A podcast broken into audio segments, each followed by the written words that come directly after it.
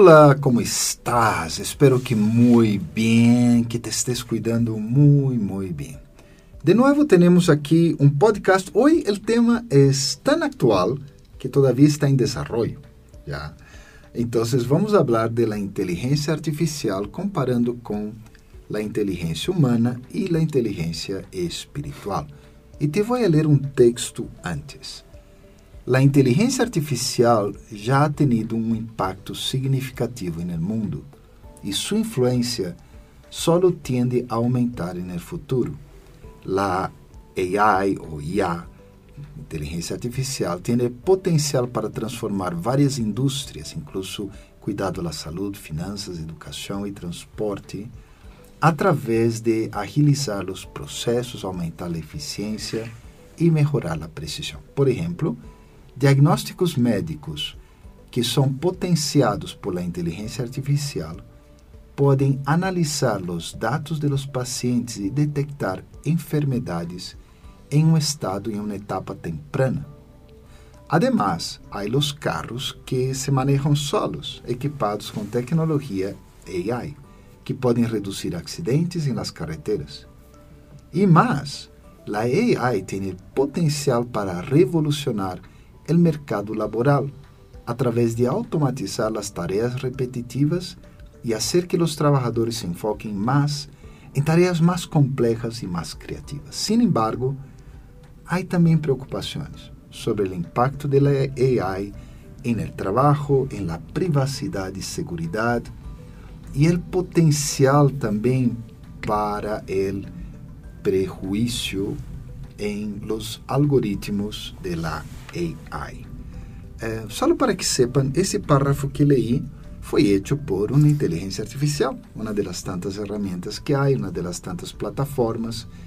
E aí comenta um pouco isso que está passando e que está sucedendo neste mundo. A inteligência artificial já está presente. Tu já la utilizas, aunque não lo sepas. Pero qual é o impacto em nós? Quero escuchar de Maria Paula, ela é psicóloga, y va a hablar un poco sobre ese lado del impacto de la inteligencia artificial.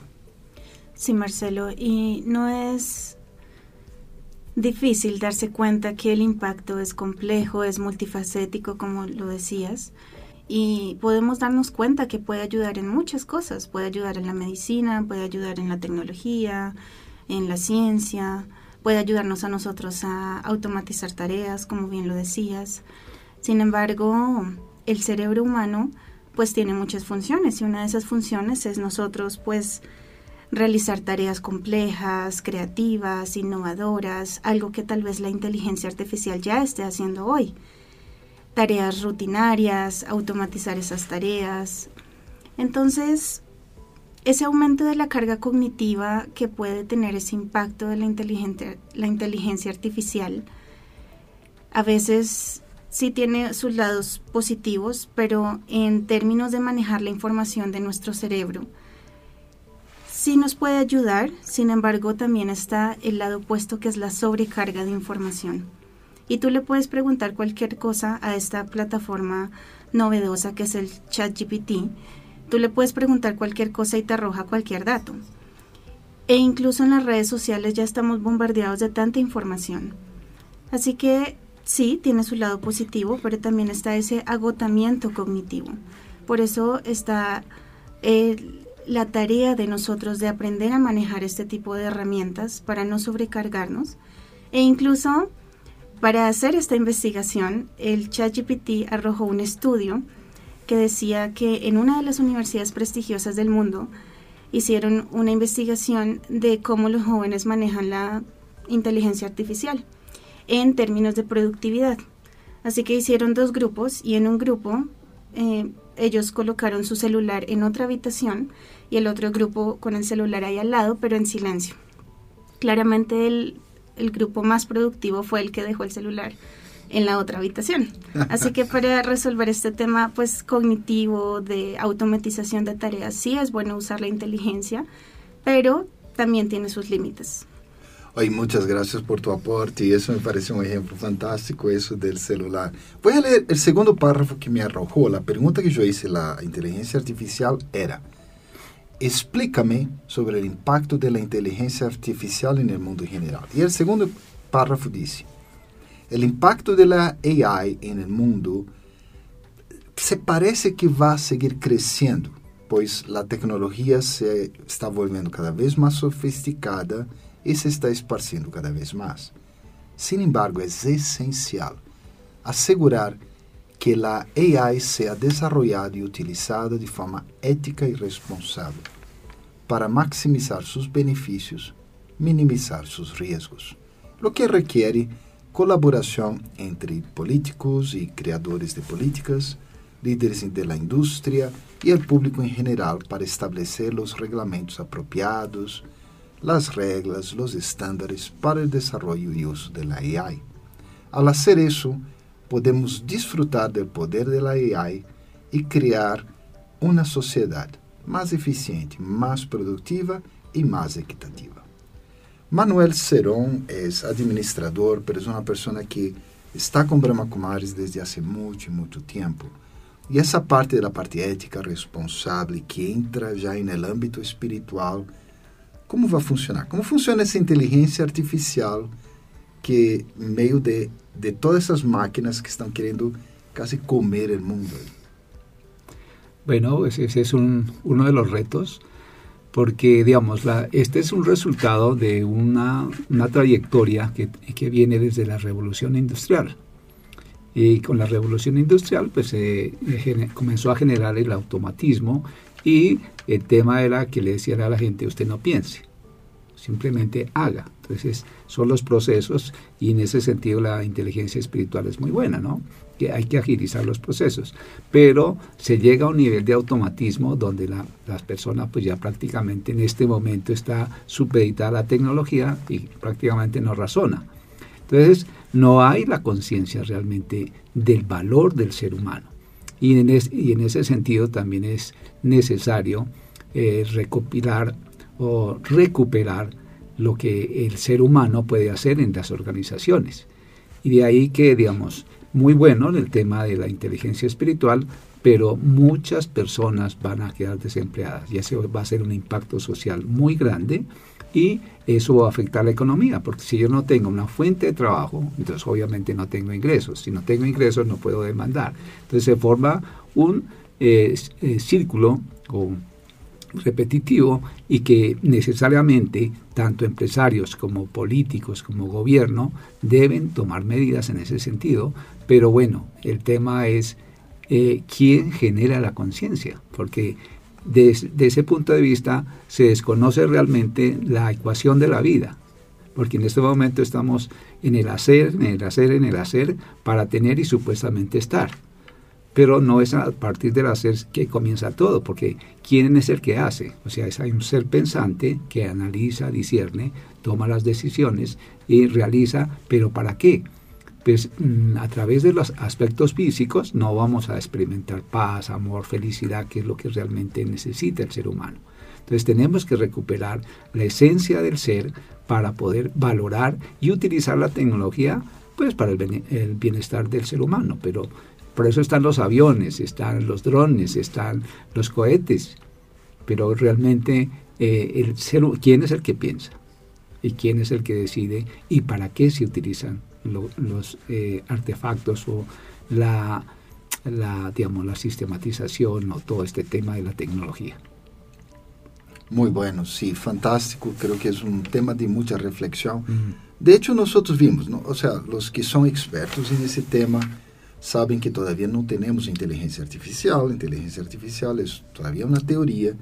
Lo que há, alguns dizem que é uma narrow AI, ou seja, uma inteligência artificial limitada. Já?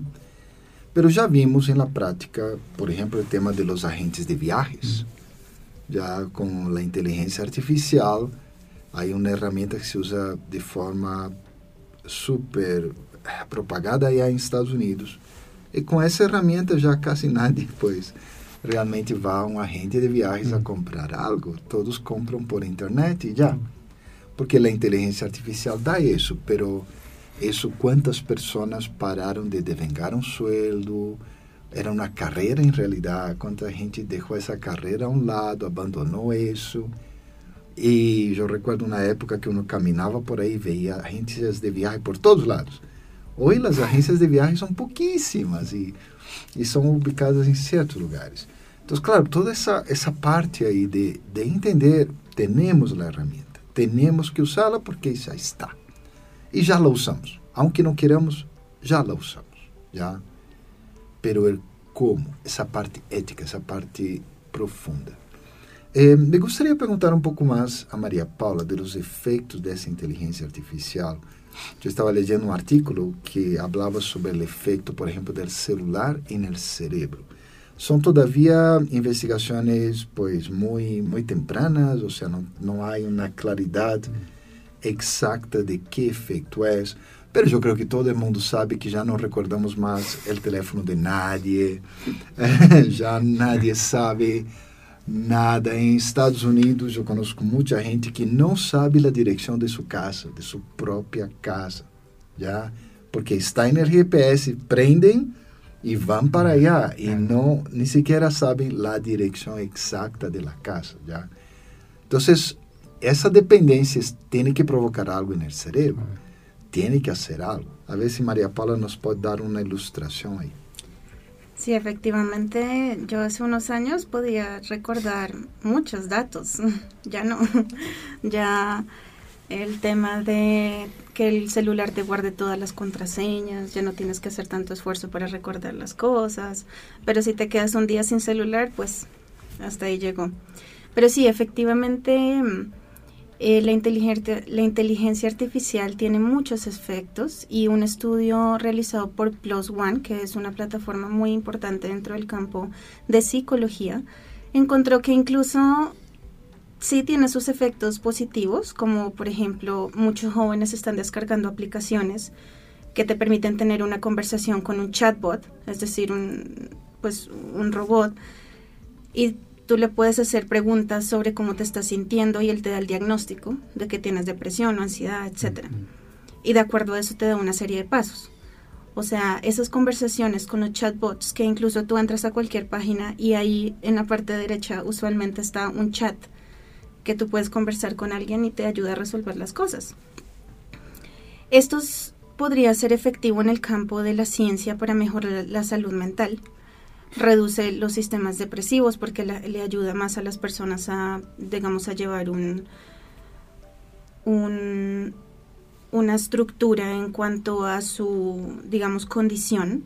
Sin embargo, em, este efecto también lo podemos transformar en algo positivo y es, por ejemplo, yo le hice la pregunta de cómo la meditación Raja Yoga puede ayudar en la depresión y la ansiedad porque quería saber específicamente cómo puede la esta inteligencia artificial ayudarte a ti en cualquier condición, en cualquier malestar que tú tengas. Y efectivamente, o sea, son cosas muy específicas que te pueden ayudar, como reducir el estrés, ayudar a, mejorar tu estado emocional, los cambios de los estilos de vida, e incluso decía, y cito, que no usar la meditación como un sustituto de un tratamiento de salud mental profesional, sino que puede ayudar a los individuos en su viaje hacia una mejor salud mental. Esto realmente puede ayudar, así que usemos ese impacto de una forma positiva. Súper. Y mira, ya se nos está terminando el tiempo, pero me gustaría de Manuel, que ahí está hablando sobre la parte más espiritual. ¿Habría algún tip que tú pensarías sobre como manejar essa, esse tsunami de inteligência artificial. Por exemplo, tenho uma amiga que ela me escreveu, todos os dias às 8 da noite, eu pongo meu celular em modo avião. Então, dessa maneira não entra nada. Então, tens algum tipo aí espiritual que a gente pode falar? Agora, Maria Paula falava da meditação, que pode ajudar também. Alguma coisa que poderias tratar? Pues digamos que básicamente, reforzando el tema de la meditación, ¿no? Es una forma de desconectarnos del entorno, de las situaciones y entrar en, conexión con nosotros mismos. Tenemos que recuperar la esencia de lo que somos. Nos llamamos seres humanos, pero nos dedicamos a lo humano y nos olvidamos del ser. Y es el ser el que piensa, el que siente, el que discierne y eh, a través de la meditación podemos eh, hacer esos pares y no solamente, digamos, durante la noche, en la mañana. Lo primero que uno tiene que hacer es ponerse en conexión con uno mismo, no con el, el chat o con los, amigos o mirando las noticias buenas o falsas que puedan estar generándose en, el mundo y entrar en esa conexión con nosotros mismos. Es una parte de volver a recuperar la esencia de lo que somos. Todos tenemos yoga y se habla de yoga, de meditación, o todos meditamos, pero ¿con qué meditamos? Entonces puede ser con los problemas, con el estrés, con el afán, pero eso va generando un sentimiento como de, impotencia, de indefensión, y eso va generando desesperanza. Y por eso cada día la gente se vuelve más codependiente de todos estos temas y es necesario para el bienestar, para la salud de cada uno de nosotros y del colectivo, es que hagamos un pare y entremos en conexión. O sea, estamos en el hacer, en el hacer, pero también tenemos que dedicarle tiempo al ser, a lo que realmente somos. Bueno, excelente, muchas gracias. Solo recordando a todos, el podcast de hoy fue hecho por seres humanos en una conciencia espiritual y no por inteligencia artificial, aunque haya llegado aquí por eso. Nos vemos entonces una próxima vez, nos encontraremos. Hasta luego, nos despedimos. Bueno, que esté muy bien y que sigas pendiente de todos esos eh, podcasts que estamos emitiendo. Adiós, feliz día.